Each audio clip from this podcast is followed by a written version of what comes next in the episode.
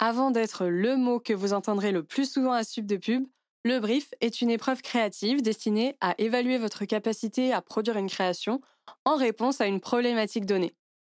Les sujets sont communs avec les filières stratégiques, mais vous posséderez votre propre problématique.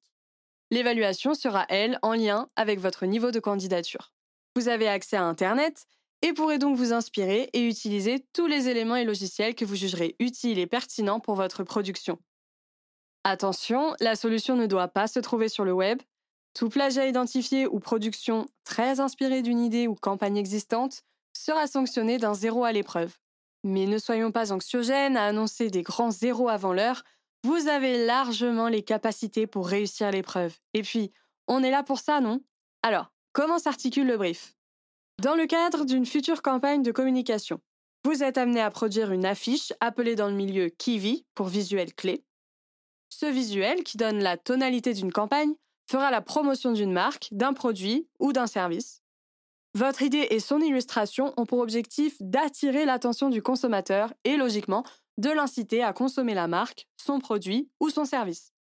Trois détails. Pour les candidats au programme English Trek, votre affiche doit être rédigée en anglais. Pour les candidats au programme Création audiovisuelle, votre création doit prendre la forme d'un script, d'un storyboard ou les deux si vous êtes chaud. Pas d'affiche donc. Enfin, pour les candidats au programme Design Digital, votre création doit prendre la forme d'une maquette de page d'accueil d'un site web, soit, encore une fois, tout sauf une affiche. Revenons maintenant à nos moutons. Dans tous les cas de figure, votre création devra comporter les éléments suivants. 1. Présenter un univers visuel original, c'est-à-dire qu'il ne pourra pas se baser ou reprendre une campagne déjà existante de la marque ou d'une autre marque. 2. Présenter à minima une phrase d'accroche, également appelée slogan. 3. Vous devrez intégrer dans votre création un rédactionnel appelé body copy.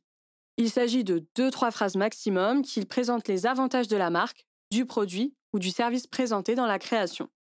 Comme je suis sympa, on se retrouve dans l'épisode suivant pour parler de quelques conseils qui vous aideront à réussir l'épreuve.